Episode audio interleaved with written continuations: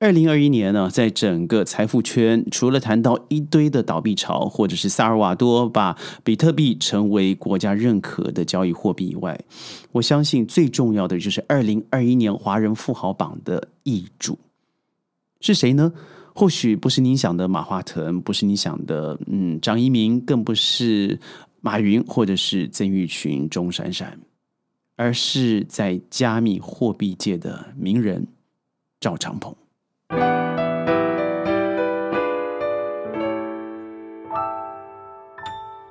欢迎各位加入今天的宣讲会，我是轩。有的时候出名是好事，但多半的时候是一种嗯骂名。为什么我说赵长鹏再加了加密货币，再加上了华人首富，就成为中国媒体猛烈抨击的对象了呢？我来想想看吧，加密货币啊，在暴升暴跌的轮回之中，它有一种感觉是让人进入赌局的样子。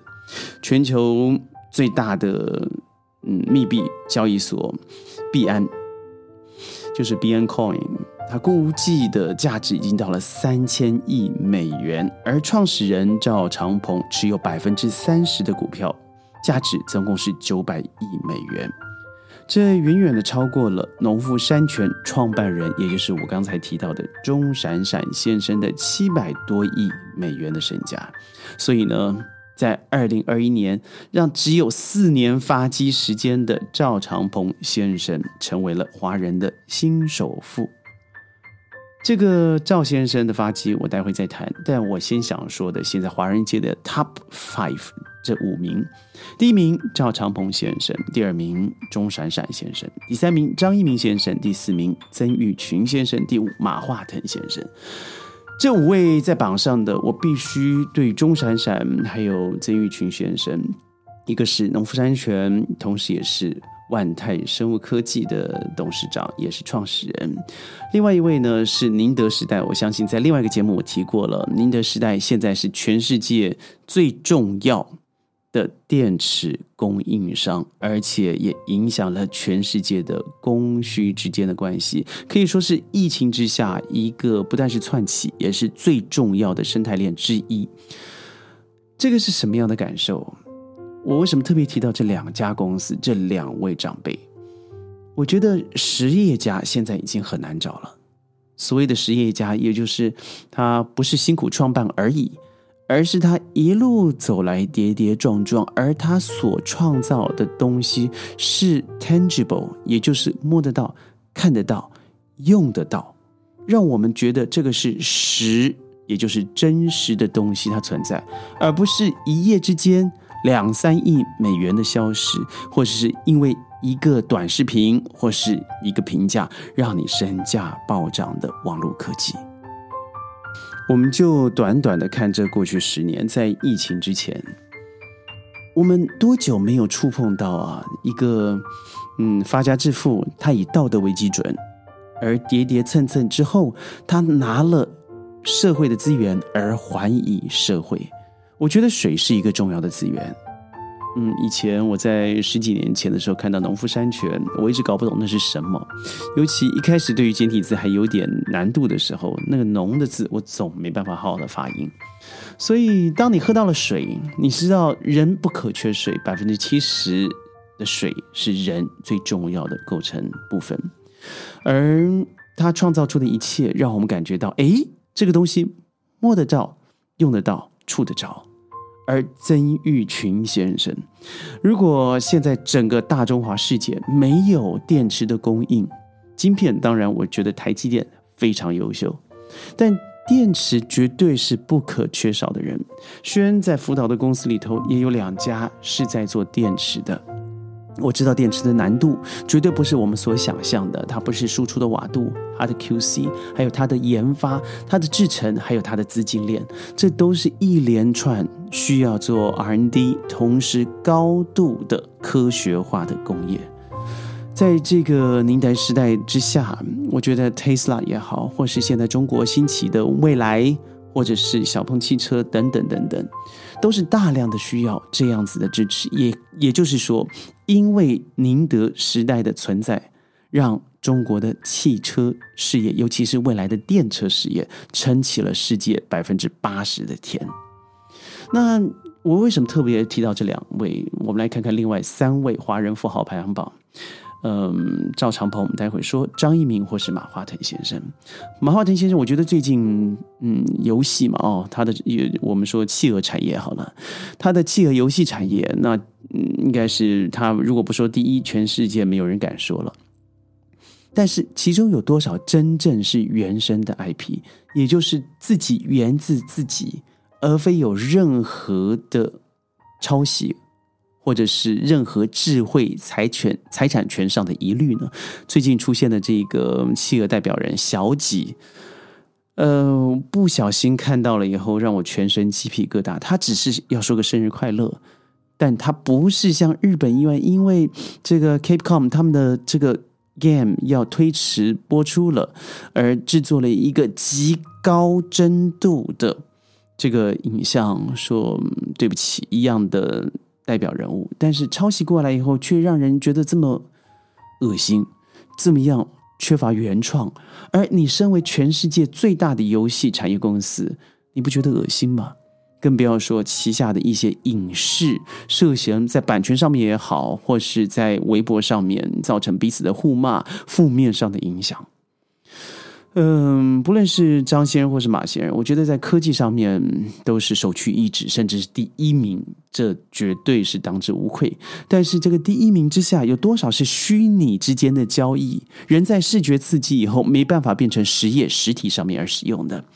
现在我要说的这个赵长鹏先生，我说人出名啊，也不见得是绝对的好事，在他身上是真的完全就是如此。赵先生呢？他一九七七年出生在中国江苏，从小随家移民到了加拿大。麦吉尔大学的电脑科学系毕业。二零一四年，注意这句话：卖房子以全部的身家押注比特币而爆红暴富。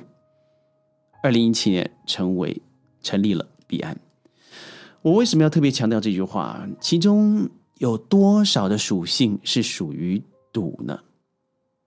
我们来看看《环球时报》转载的文章：华人首富身家九百亿的秘密，招募香艳女团，专拉中国人，炮轰有人愿意把这位靠在币圈割韭菜而上位的异乡人当首富，这是个人的自由。但是当你冠上了“华人”两字的时候，在场的华人只会感到颜上无光。这指的是什么呢？就是赵先生他为了避开中国监管而出走海外，同时币安的工作人员呢依然活跃在微博的微信，不停的往币安交易所导流国内的用户，并且通过频繁的变更网站域名和服务器的地址，来逃避监管部门的打击。而负责品牌建设的赵长鹏团队成员何一，更组成了币安一零一女团，招揽貌美、身材姣好的零零后女主播来吸引。嗯，在币圈呢，多半是以男性为主的市场来投币，找到这些投资者。呃，我想道义有道，每个人有不一样的说法，不一样的想法。嗯，但有些人发迹的过程让人觉得尊敬，充满了一些传奇。但是我觉得这个东西，嗯，对我觉得 McGill 这个 University 是一个还不错的学校。我相信赵长鹏他本身他是拥有一些基础，有一些能力的。他在上海先后成立了，嗯，复讯信息。比杰科技的公司，他赚到了人生的第一桶金。呃，二零一三年呢，他开始涉足了比特币的领域，所以他加入这个加密货币钱包和区块数据查询服务提供商 Blockchain 的团队，负责开发商品产品。此外，嗯，他也曾在呃加密货币平台 OKCoin 担任首席技术官，不到一年的时间。当然，现在的币安呢，市值逾九百四十亿美元，是世界上的第三大加密货币。呃，这些过程我觉得就算了，但是我觉得最重要的是他的态度。拉拢这些加密货币的呃的方式呢，以香艳的美女。来做招龙，这或许不置可否。但是你想想看，呃，他在创立币安之前就已经 all in，就全部的身家赌注在比特币身上。所以凭借着这段早年的经历呢，他的信众为他冠上了区块链行业的布道者这个名号，响当当的。很多人呢把它看成是一种指引，是通向未来路上的亲密战友。但是在这些布道者的眼里啊，各位想想。这些信众只是一颗颗泛着嫩绿的韭菜不过而已。我觉得在二零一八年，嗯，赵长鹏处理了 BNB 有大量用户被盗这个事情的时候，对于所有异常交易进行回滚处理，什么意思呢？就是我们举例吧，我钱掉了，好，我们把钱掉这个事情往前推，回到掉钱以前的状态。但现在现金没办法这样做，但是在这个加密货币之间就可以这样子，因为是数位交易的，所以使账户回到被盗之前的状态，这是完全违背了区块链精神的内核啊！它是属于篡改交易数据耶，所以很多时候我觉得这些人呢，尤其这些网络布道者，他说，呃，区块链是未来，但是真正涉及自己自身利益的时候，又这么样的活在当下，这代表什么？所有活动的宗旨不过是为了资本奉献而已。二零一七年，嗯，中国监管部门明确的表示，哦，代币的发行是属于非法金融活动。